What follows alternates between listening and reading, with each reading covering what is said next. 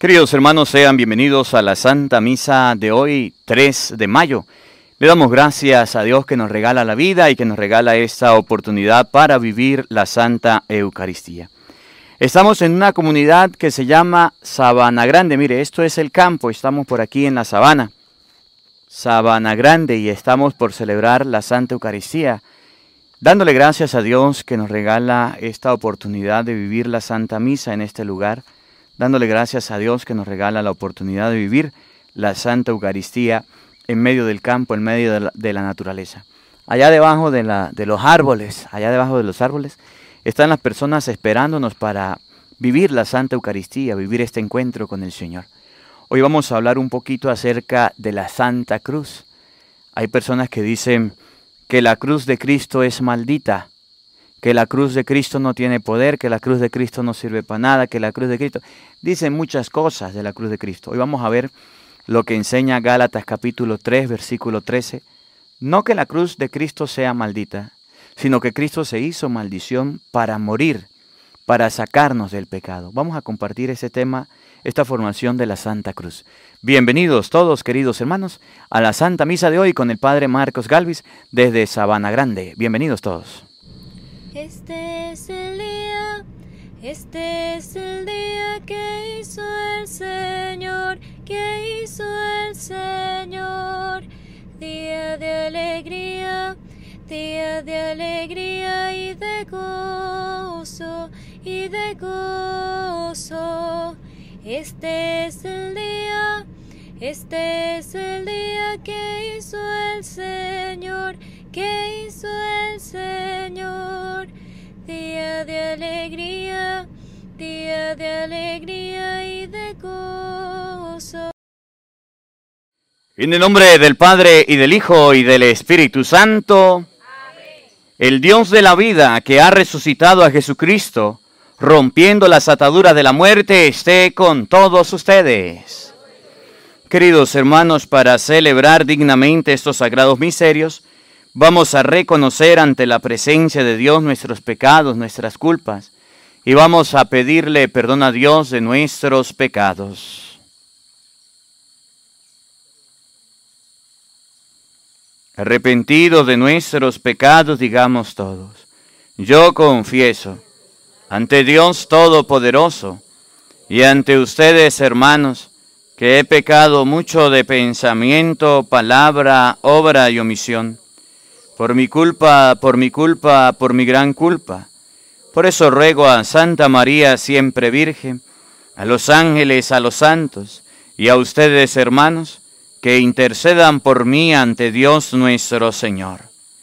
Dios Todopoderoso tenga misericordia de nosotros, perdone nuestros pecados y nos lleve a la vida eterna.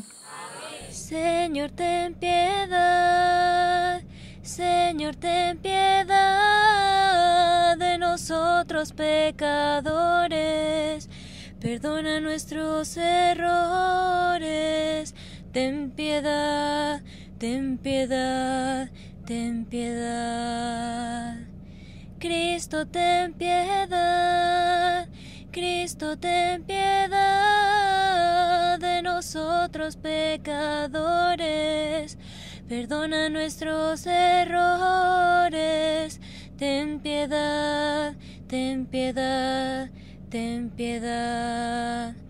Señor, ten piedad, Señor, ten piedad de nosotros pecadores, perdona nuestros errores, ten piedad, ten piedad ten piedad. Gloria a Dios en el cielo y en la tierra, a los hombres que ama el Señor. Gloria a Dios en el cielo y en la tierra, paz a los hombres que ama el Señor. Te alabamos, Señor. Te bendecimos, te adoramos, oh Padre, Dios y Rey celestial. Gloria a Dios en el cielo y en la tierra a los hombres que ama el Señor. Gloria a Dios en el cielo y en la tierra, paz a los hombres que ama el Señor.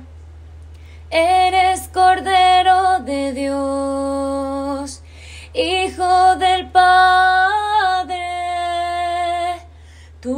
perdonas y salvas, nos ofreces tu amor. Gloria a Dios en el cielo y en la tierra, paz a los hombres que ama el Señor. Gloria a Dios en el cielo y en la tierra, paz a los hombres que ama el Señor. Tú solo santo Señor, tú Jesucristo,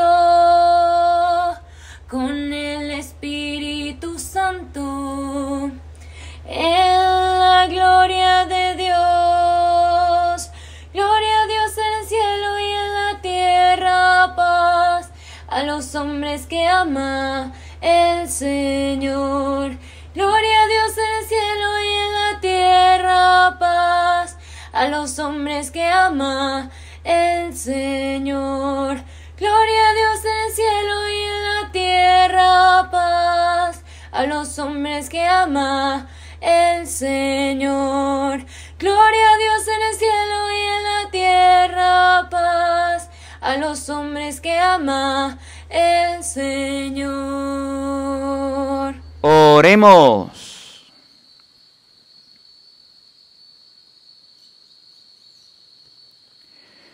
Señor Dios nuestro, que has querido realizar la salvación de todos los hombres por medio de tu Hijo muerto en la cruz, concédenos, te rogamos, a quienes hemos conocido en la tierra ese misterio, alcanzar en el cielo premios de redención por nuestro Señor Jesucristo, tu Hijo, que vive y reina contigo en la unidad del Espíritu Santo y es Dios por los siglos de los siglos.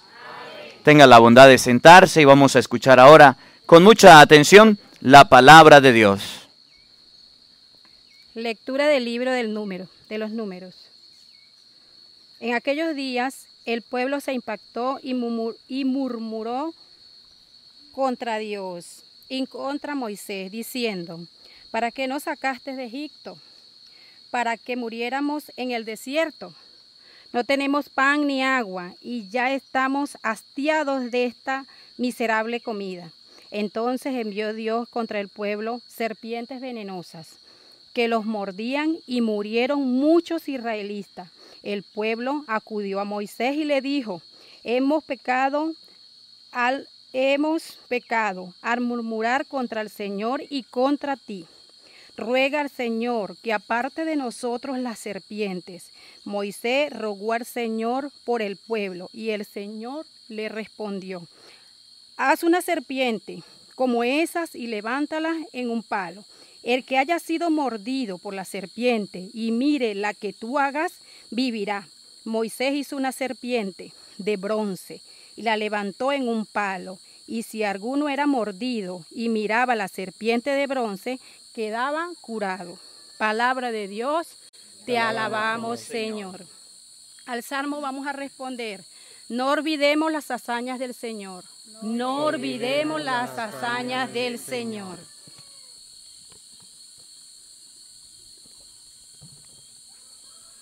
Escucha, pueblo mío, mi enseñanza presten oído a las palabras de mi boca. Abriré mi boca y les hablaré en parábolas. Anunciaré lo que estaba oculto desde la creación del mundo. No, olvidemos las hazañas del Señor.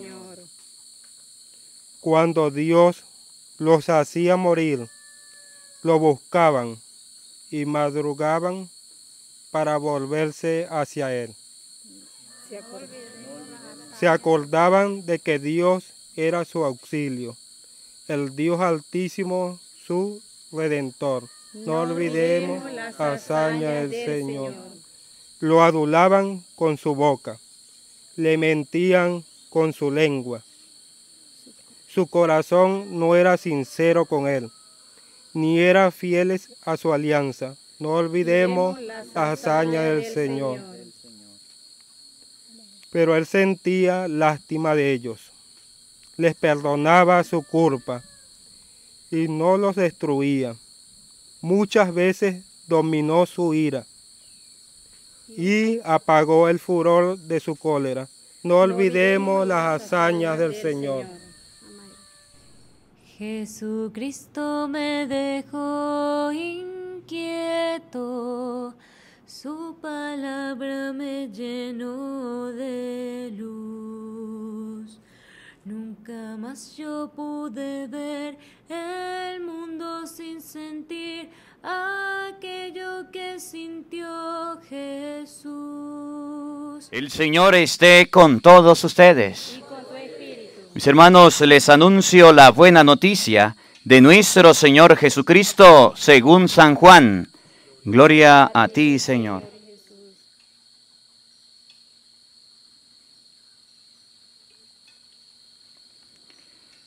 En aquel tiempo Jesús dijo a Nicodemo, Nadie ha subido al cielo, sino el Hijo del Hombre, quien bajó del cielo y está en el cielo. Así como Moisés levantó la serpiente en el desierto, así tiene que ser levantado el Hijo del Hombre, para que todo el que crea en él tenga vida eterna.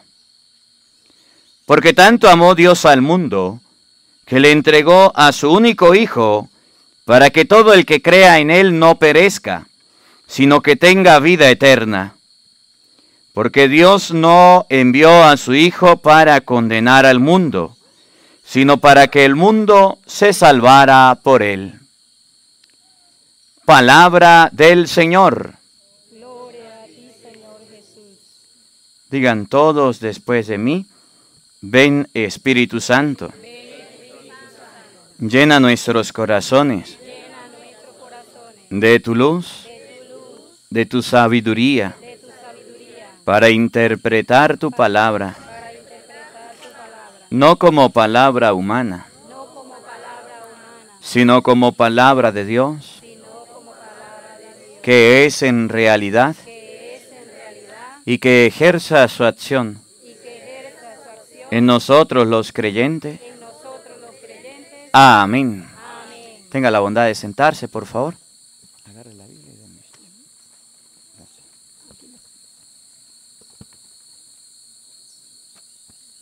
Buenos días, buenas tardes y buenas noches. Sean bienvenidos a la Santa Misa de hoy. Vamos a hablar un poquito acerca de la Santa Cruz. Acerca de la Santa. ¿Quién tiene la cruz en su casa? A ver, levante la mano el que tenga una crucecita en su casa, o en el carro, o de llavero. Levante la mano ahí para ver quién la tiene. En la casa hay una. Cuando uno tiene la cruz, ¿para qué la tiene? ¿Ustedes tienen la cruz para qué? Usted la tiene por la fe. Venga, niña, para acá. La tiene por la fe en Cristo. Cuando uno mira la cruz, ¿qué significa la cruz o qué le recuerda la cruz? ¿Qué le recuerda? Cuando usted se pone a ver la cruz, ¿a qué le recuerda? Cuando Jesucristo fue crucificado. ¿Y dónde murió? ¿Dónde fue crucificado Jesús? En una cruz. A ver, ver a una persona crucificada en la cruz es agradable o desagradable. ¿Usted imagina ver a una persona muerta? Y nosotros los católicos tenemos a cruz, la cruz, y dentro o encima de la cruz tenemos a Jesucristo. Y nosotros hasta un beso le damos a la cruz, ¿verdad? Y a veces nos persinamos en el nombre del Padre y del Hijo y del Espíritu Santo. Amén. Y la gente hace una cruz y le da, ¿sí lo han visto? Un beso. ¿Qué significa la cruz? ¿Por qué los católicos amamos y queremos la cruz? ¿Por qué los católicos nos persinamos? Cuando uno se persina, ¿qué es lo que dice? En el nombre del Padre. ¿Quién es el Padre? Dios. Y del Hijo, ¿quién es el Hijo? Jesucristo. Jesucristo, es Dios. Y del Espíritu, ¿y quién es el Espíritu Santo? Dios, la tercera persona de la Santísima Trinidad. Cuando usted se persina, ¿está invocando la muerte? Cuando usted se persina, dice, ay, es que me voy a morir. No, ¿verdad? ¿Por qué les digo? Porque resulta que nosotros los católicos tenemos respeto de la cruz, tenemos la cruz, amamos la cruz, pero hay personas que no la respetan y hay personas que la ofenden, que dicen cosas malas. Vamos a comenzar con Gálatas capítulo 3, versículo 13. Gálatas capítulo 3, versículo 13 nos enseña que la cruz no es maldita, que la cruz no es una señal de muerte, que la cruz es la señal del cristiano. Gálatas capítulo 3, versículo 13 nos enseña que eso que dicen los protestantes no es verdad. Eso que enseñan los protestantes no está bien. Que ustedes y yo debemos tener mucho cuidado con lo que ellos dicen o enseñan. Oigan. Cristo, Cristo nos liberó de la maldición de la ley. Cristo nos liberó de qué? De la maldición de la ley. ¿Cuál era la maldición de la ley? Que el que no cumplía toda la ley quedaba maldito. Eran más de 800, más de yo no sé cuánto, más de mil preceptos que había que cumplir. 614, yo no sé cuántos eran, muchos preceptos. Y si usted no los cumplía, quedaba maldito. Y dice la Biblia, Jesucristo nos liberó de la maldición de la ley. ¿Cómo o de cuál ley o de cuál manera Cristo nos liberó de la maldición? Escuchen, paren la oreja. Haciéndose maldición de la ley. Haciéndose él mismo maldición de la ley. Oigan lo que viene. Aquí es donde los protestantes se confunden y se ponen a hablar de la Santa Cruz y dicen cosas feas de la cruz. Porque leen este pedacito que yo creo que le prestemos atención para que ustedes no se confundan para que ustedes no cometan esos errores y para que ustedes tengan claro. Oigan, paren la oreja, oído el tambor. Haciéndose maldición por nosotros, como dice la escritura. Ahí viene, óiganlo, como dice la escritura. Maldito el que está colgado en un madero. Maldito el que está colgado. Entonces dicen los protestantes, miren, aquí hay una crucecita. Dicen los protestantes, ¿Qué ven ustedes ahí? A Jesucristo. ¿Y cómo está Jesucristo? Crucificado. Dice la escritura, maldito el que está colgado en un... Pregunto, ¿dice que la cruz es maldita? ¿Qué es lo que dice? Maldito el que está colgado. Entonces, cuando un protestante le lee esta cita bíblica, cuando alguien venga, se le lee y quiera confundirlo, búsquele una cruz y léasela. Maldito el que está colgado.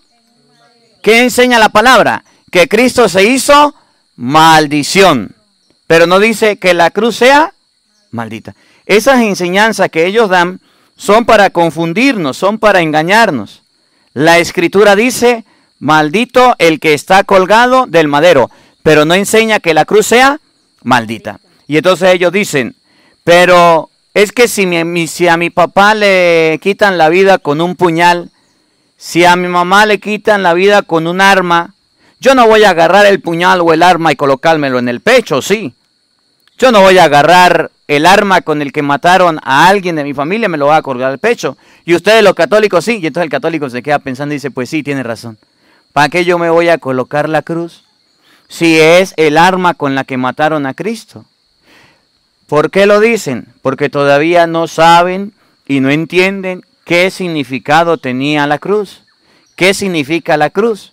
Cuando dice la Biblia, maldito el que está colgado de un madero, no significa que la cruz sea maldita, ¿o sí?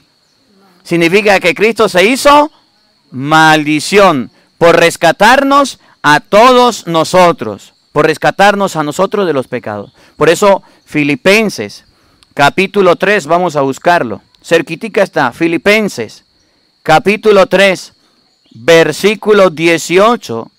Dice San Pablo, aparte de que la cruz no es maldita, dice San Pablo que hay gente que en la vida se va a encontrar como enemiga de la cruz de Cristo. La cruz de Cristo tiene enemigos. Y la cruz de Cristo tiene enemigos y esos enemigos son los que van a hablar mal de la cruz de Cristo. Son los que van a rechazar la cruz de Cristo. Filipenses capítulo 3, versículo 18, y dice San Pablo, yo se los he dicho, ahora se los repito. Ustedes en la vida se van a encontrar a muchos que vivan como enemigos de la cruz de Cristo. ¿Y qué es un enemigo? Un enemigo es aquella persona que es contraria. Un enemigo es aquella persona que habla mal. Un enemigo es aquella persona que repele, que saca y que corre. Un enemigo es aquella persona a la que usted no puede ver. Y por eso cuando un protestante ve la cruz, ¿qué dice? Quite eso de aquí. ¿Qué dice? Aleje esto de aquí. ¿Qué dice? Yo no puedo cargar la cruz. ¿Usted nunca se ha persinado al lado de un protestante? ¿Nunca se ha persinado? Cuando usted vea a un protestante, persínese va que vea. Y le va a decir, no invoca la muerte. ¿Para qué se persina? Si la cruz es señal de muerte, hágalo para que vean. Pero cuando usted persina, dígalo duro. En el nombre del Padre, del Hijo y del Espíritu Santo. Y le dice, ¿y cuál muerte estoy invocando? Yo estoy invocando a Dios Padre, a Dios Hijo y a Dios Espíritu. No estoy invocando la muerte. Deje de ser enemigo de la cruz. Miren cómo dice Filipenses 3:18.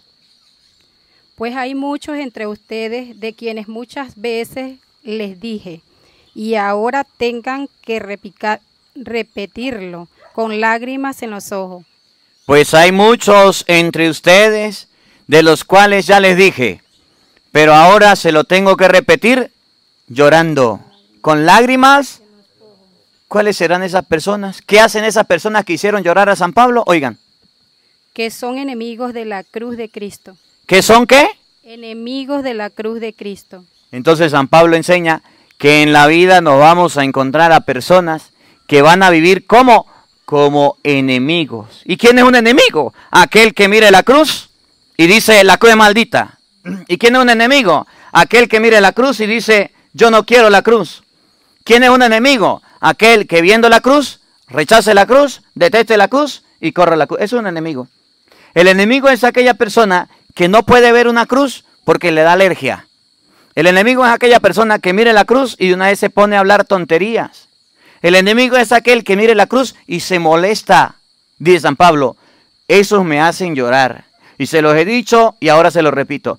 Hay muchos que van a encontrar en la vida que viven como enemigos de la cruz de Cristo. Y miren lo que dice San Pablo, oigan. Su fin será la perdición. ¿Cómo? Su fin será la perdición. ¿Cuál es el fin de los que viven como enemigos de la cruz? La perdición.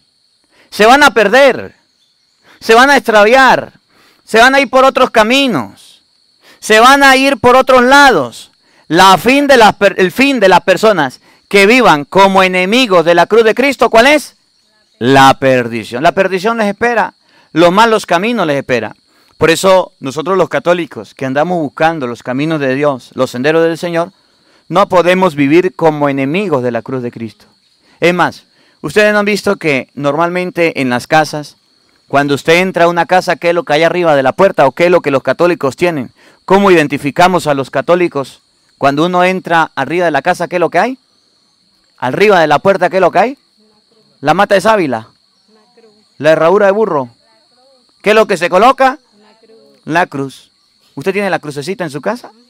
O, ustedes de los que tienen la, matica de sábila, la herradura de burro, o la, la cruz del caravaca, o, los potecitos esos rojos y la cinta, ¿sabe? Lo que los brujos ¿Qué es lo que tiene usted en la cruz? En su casa. ¿La cruz? ¿O tiene otra cosa? Mire, yo cuando entro a las casas y cuando me invite a su casa, yo entro, lo primero que miro es para el techo para ver la puerta. Y a veces la gente siendo muy católica y muy cristiana no tiene la crucecita tiene más fe y tiene más, más certeza y más convicción de las cosas del mundo. Así que si usted la tiene, llegue a su casa y la, la quita. No podemos vivir como enemigos de la cruz de Cristo. La cruz de Cristo nos puede ayudar a encontrar la salvación. Primera de Corintios, capítulo, vamos a buscar, Primera de Corintios, capítulo 1, versículo 18. San Pablo dice que hay personas que se vuelven locas y no avisan. Hay personas que cuando escuchan hablar de la cruz, parece que se les afloja, se les afloja una tuerca y empiezan a decir cualquier tontería. Hay enemigos de la cruz de Cristo, pero también dice la Biblia que para algunas personas, cuando usted les hable de cruz, les va a parecer una locura. Por ejemplo, van a decir, si a usted le matan al familiar con un arma, usted no se va a pegar la alarma al cuello, al, cuello, al pescuezo. Entonces, ustedes los católicos están locos porque cargan la cruz y no deben cargar la cruz. Primera de Corintios 1, 18. Capítulo 1, versículo 18. Primera de Corintios, capítulo 1, versículo 18. Nos va a decir San Pablo que hay personas que viven como enemigas de la cruz de Cristo, pero no solamente eso, sino que el lenguaje, el que usted le hable de la cruz, van a decir, los católicos están locos, ¿cómo van a cargarse la cruz al pecho? ¿Cómo van a cargar el arma con la que mataron a Jesucristo? Eso San Pablo ya lo decía, escuche. 1, versículo 18. Paren la oreja, oído al tambor. Porque el lenguaje de la cruz. Porque el lenguaje, el lenguaje de la cruz, escuchen lo que dice San Pablo. Es una locura para los que se pierden. ¿Es una qué? Es una locura. ¿Para quién? ¿Usted quiere saber si una persona anda en malos caminos o anda medio perdida? Háblele de la cruz. Y si esa persona, al usted hablarle de la cruz, se pone bravo, se enoja, se fastidia, entonces dice la Biblia que anda por malos caminos. ¿Cómo sabemos que las personas andamos por buenos caminos? Cuando le hablamos de la cruz, no se pierden. Cuando le hablamos de la cruz, no se pone bravo. Y entonces es cuando usted llega a su casa, vamos a ver si usted anda perdido. Cuando llegue a su casa, mire la puerta de su casa y mire si usted tiene el lenguaje de la cruz. Y mire si usted tiene la crucecita o qué es lo que tiene en su casa, en su negocio o en su carro. Mire a ver qué es lo que tiene. A veces le colocamos al carro los, fulanos, ¿cómo que llama eso? Los, los atrapasueños, ¿eh? Una cosita para no quedarnos dormidos. O le colocamos los, los, ¿cómo que se llama? Cuando usted entra a la casa, ¿qué es lo que le coloca? Eso que suenan como los cascabeles, ¿eh? Que suenan uno, esos son cosas chinas, que son unos palitos chinos. Hasta creencias chinas tenemos. Pero no tenemos la crucecita. Entonces dice San Pablo, el lenguaje de la cruz es una locura para los que se pierden. Una persona que ande en malos caminos, el lenguaje de la cruz le parece una locura. Ahí están los protestantes, que miran la cruz y dicen los católicos están locos porque cargan una cruz. Los católicos se persinan y la cruz es señal de muerte. Mentira. Si la cruz fuera señal de muerte, ¿a quién se le colocaría cruz? A todos los muertos, a todos los difuntos, ¿sí o no? Cuando un protestante se muere, ¿le colocan cruz? Cuando un prote en los cementerios. ¿Por qué si la cruz es señal de muerte, por qué ellos en el cementerio no le colocan cruz? Porque la cruz no es señal de muerte. La cruz es la señal del cristiano. Dice San Pablo, 1 de Corintios 1:18, el lenguaje de la cruz es una locura para los que se pierden. Oigan lo que viene. Pero para nosotros para nosotros, cristianos, católicos, oigan. Que nos salvamos. Que buscamos la salvación, que es el lenguaje de la cruz. Es poder de Dios. ¿Qué es el lenguaje de la cruz? Es poder de Dios. ¿Qué representa la cruz? El poder y el poder para vencer al enemigo. El diablo le tiene miedo a la cruz. El diablo le tiene miedo a la cruz, porque representa el poder. Usted, usted nunca se ha asustado por ahí, aquí que hablan tanto de espanto, de yo no sé qué, yo no sé qué. Cuando uno está asustado, ¿qué es lo que hace? Se echa tres cruces, ¿verdad? ¿Sí o no? Todas las que puedan, ¿sí o no? Usted puede ser muy valiente, muy guapo, pero si está asustado, tres cruces se echa, ¿sí o no? y entre Jesús y salga María, en el nombre del Señor ayúdeme. ¿Sí o no? ¿Sí? ¿Qué es lo que hace usted cuando se levanta? Aunque sea, se persina, aunque no rece, se persina, ¿sí o no? ¿Sí? ¿Y le da gracias? Miren, hay mucha gente que inclusive cuando le pagan el primer sueldo, le dan el dinero, ¿qué hace? No debe ser, no debe ser, pero lo hace. Sí, con todo el dinero. ¿Por qué lo hace? ¿Cuál es el motivo? Porque la cruz es el poder de Dios. Y cuando uno está asustado, o cuando uno anda por malos caminos, o cuando uno le va a pasar algo, siente que le va a pasar algo, ¿por qué persina? Porque invoca el poder y que dice, Señor, ayúdame. Señor, socórreme. Señor, tiéndeme la mano. Ese es el poder de Dios. Entonces dice la Biblia que la señal de la cruz para los que se salvan es el poder de Dios. Es el poder del Señor. Y termino con Marcos, capítulo 8, versículo 34. Allí lo enseñó Jesús. Marcos 8, 34 nos enseña Jesús que para los que buscan a Cristo, para los que buscan a Dios, la cruz es el poder de Dios, pero la cruz también es la señal del cristiano. La cruz es la señal del cristiano. Si usted es cristiano, tiene que llevar la cruz. Si usted es cristiano, debe amar la cruz. Si usted es cristiano, debe amar a Jesucristo y Jesucristo crucificado.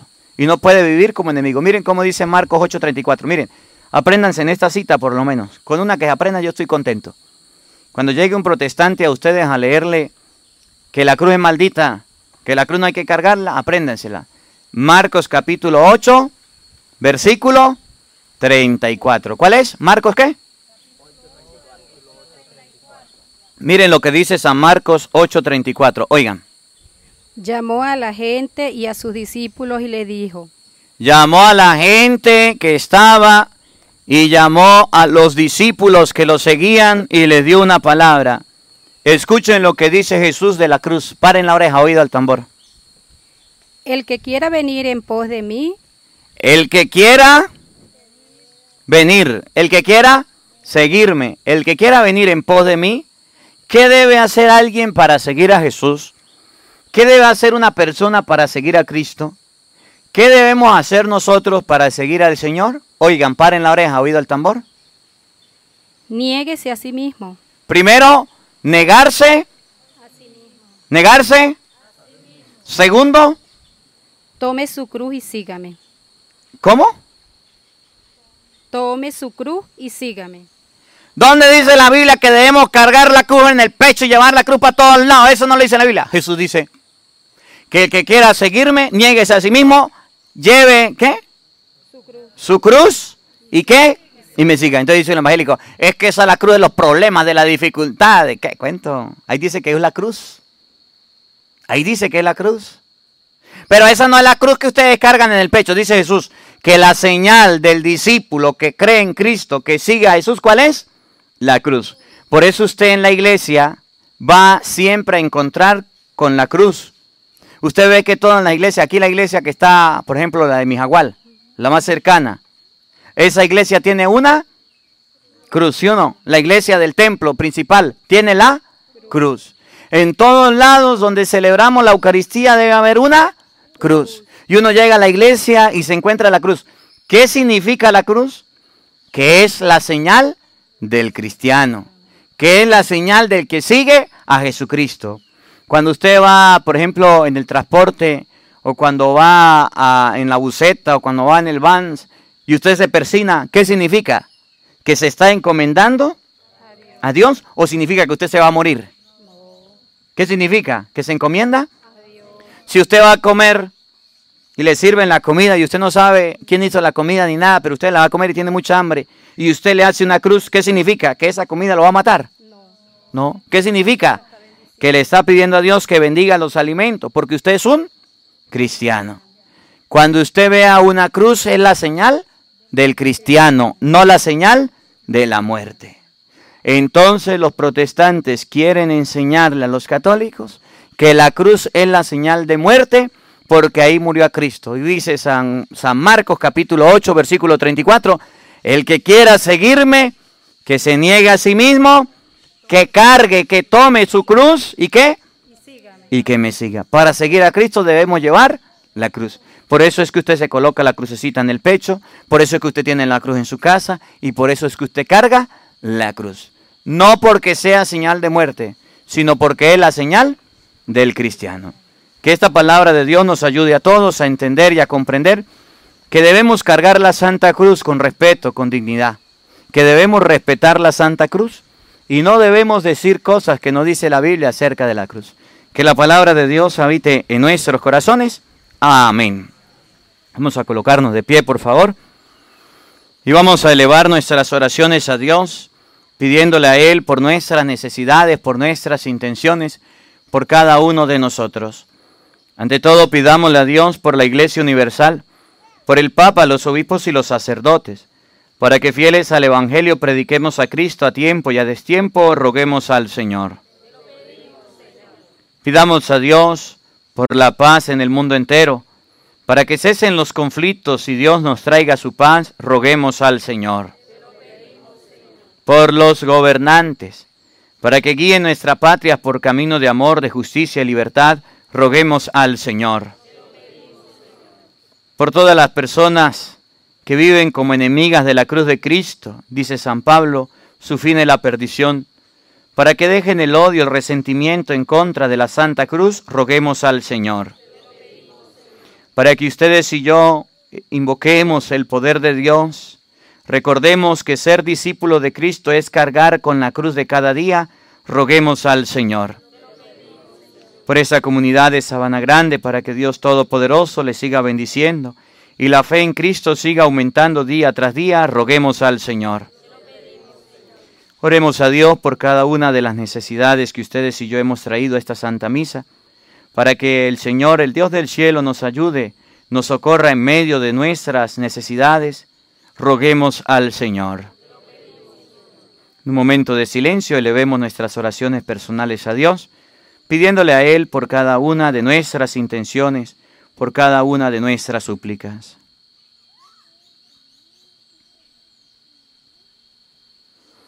Roguemos al Señor. Escucha, Padre de bondad, nuestras súplicas y oraciones, aquellas que brotan de lo profundo del corazón y tú conoces. Por Jesucristo nuestro Señor. Tenga la bondad de sentarse, vamos a la presentación de las ofrendas. Bueno, vamos a presentar en ese momento las ofrendas,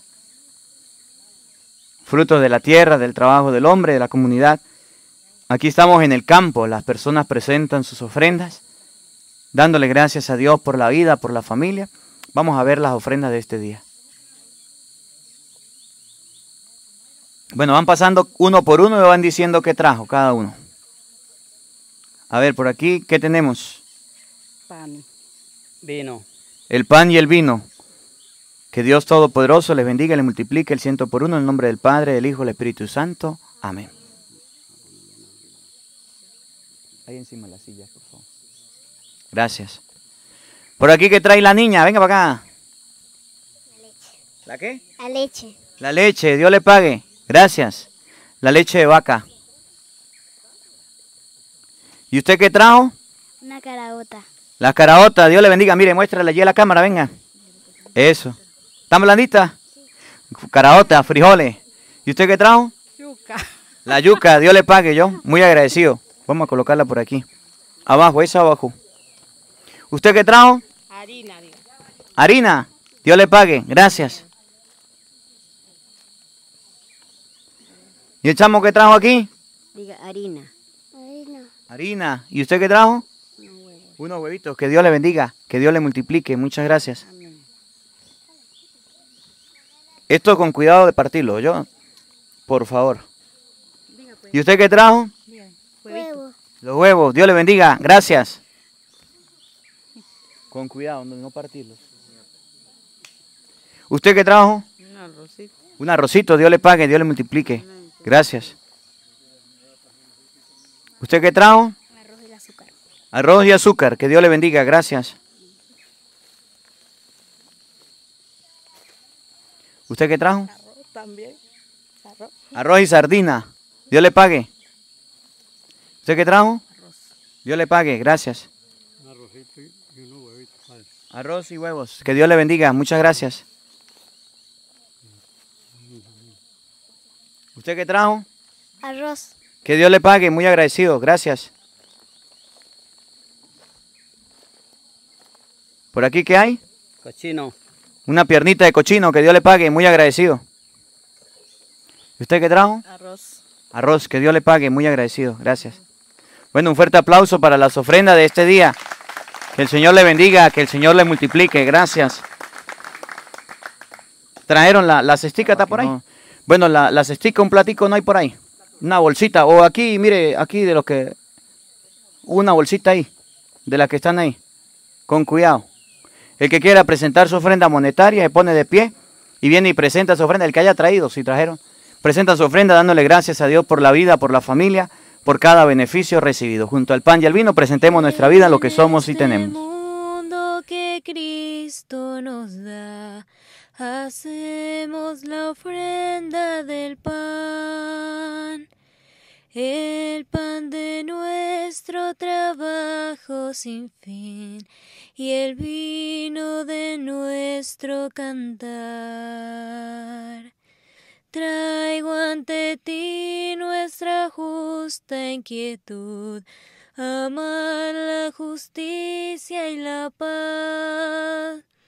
Saber que vendrás, saber que estarás partiendo a los pobres tu pan. Saber que vendrás, saber que estarás partiendo a los pobres tu pan. Bendito sea, Señor, Dios del universo, por este pan, fruto de la tierra y del trabajo del hombre que recibimos de tus manos generosas. Y ahora te lo presentamos, Él será para nosotros pan de vida. Decimos todos. Bendito sea por siempre, Señor. Todos, todos. Bendito sea por siempre, Señor. Bendito sea, Señor, Dios del universo, por este vino, fruto de la tierra y del trabajo del hombre que recibimos de tus manos generosas. Y ahora te lo presentamos. Él será para nosotros bebida de salvación. Todos. Bendito seas por siempre, Señor. Acepta, Señor, nuestro corazón contrito y nuestro espíritu humilde. Que este sea nuestro sacrificio y que sea agradable ante tu presencia, Señor Dios nuestro.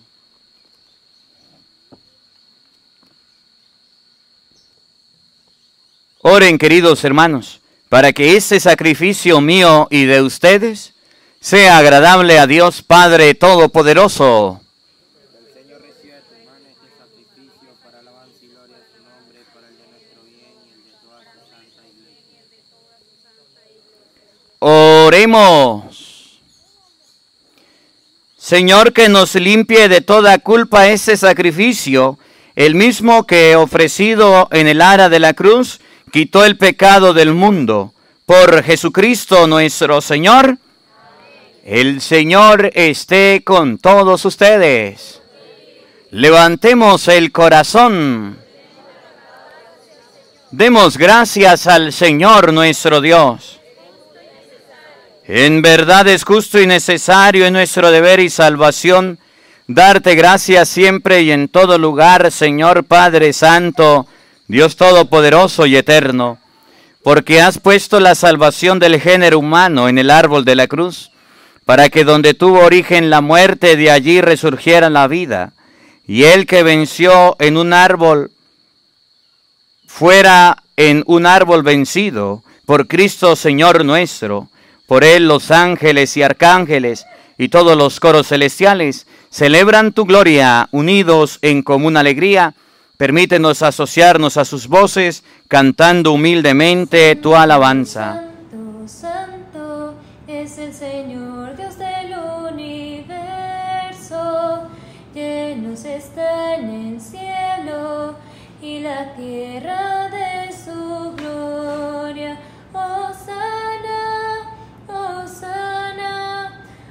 closer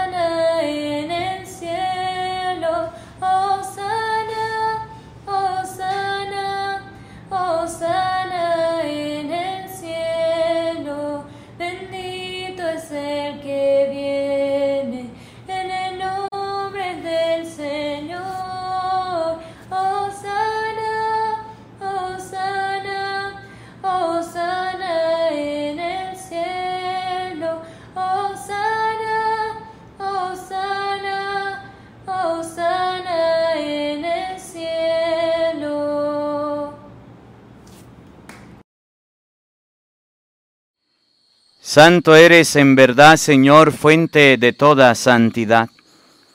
Por eso te pedimos que santifiques estos dones con la efusión de tu Espíritu, de manera que se conviertan para nosotros en el cuerpo y la sangre de Jesucristo nuestro Señor, el cual, cuando iba a ser entregado a su pasión, voluntariamente aceptada tomó pan, dándote gracias, lo partió y lo dio a sus discípulos, diciendo, Tomen y coman todos de él, porque esto es mi cuerpo que será entregado por ustedes. Señor mío y Dios mío, yo creo en ti, Señor, aumenta nuestra fe.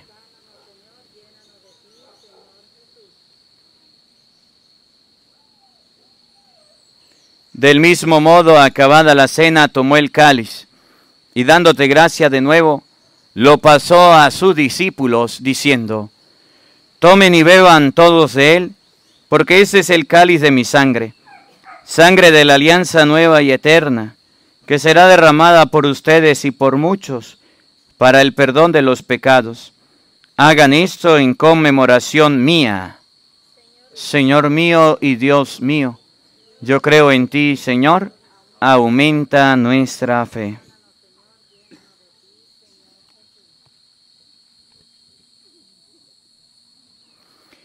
Hermanos, ese es el sacramento de nuestra fe.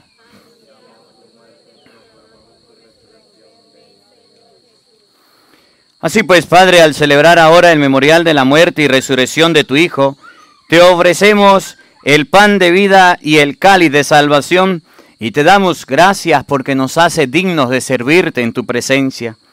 Te pedimos humildemente que el Espíritu Santo congregue en la unidad a cuantos participamos del cuerpo y la sangre de Cristo. Acuérdate, Señor, de tu iglesia extendida por toda la tierra, y con el Papa Francisco, con nuestro obispo Jesús Alfonso, y todos los pastores que cuidan de tu pueblo, llévala a su perfección por la caridad. Acuérdate también de nuestros hermanos que se durmieron en la esperanza de la resurrección. Recordamos a nuestros familiares, amigos, conocidos que han ido a la presencia de Dios, que ya no nos acompañan.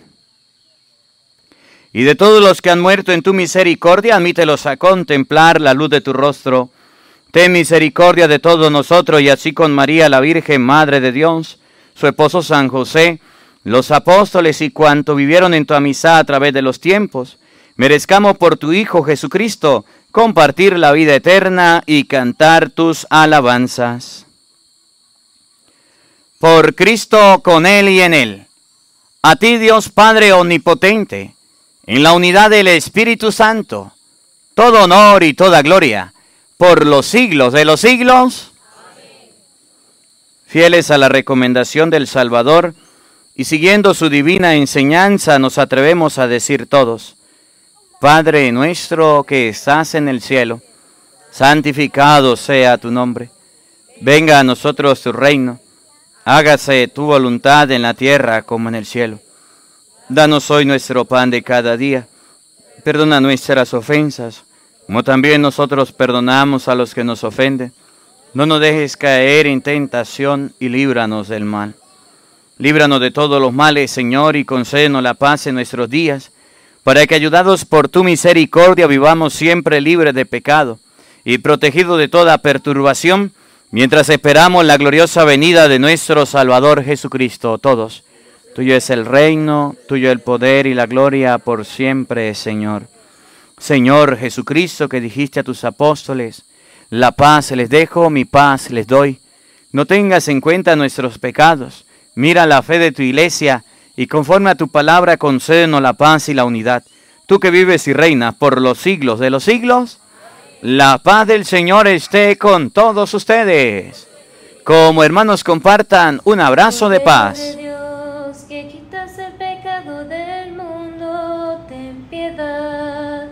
Cordero de Dios, que quitas el pecado del mundo, ten piedad. Cordero de Dios, que quitas el pecado del mundo, danos la paz,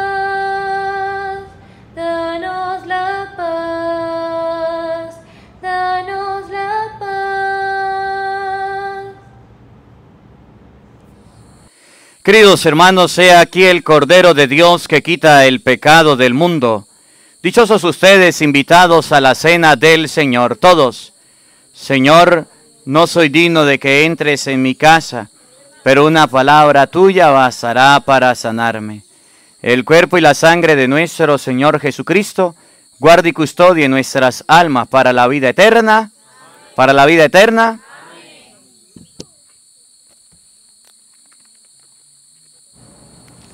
Levanto mis manos,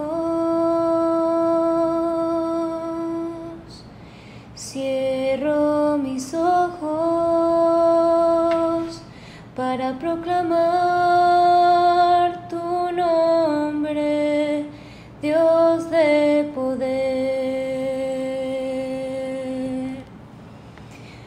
Levanto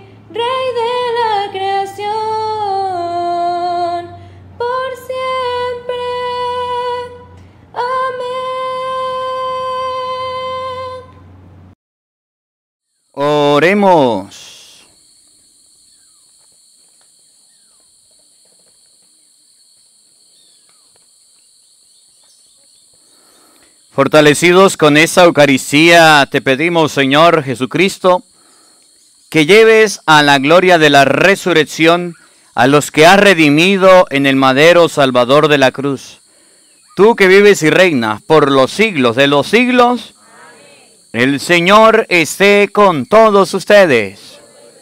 Y la bendición de Dios Todopoderoso, Padre, Hijo y Espíritu Santo, descienda sobre ustedes y les acompañe siempre.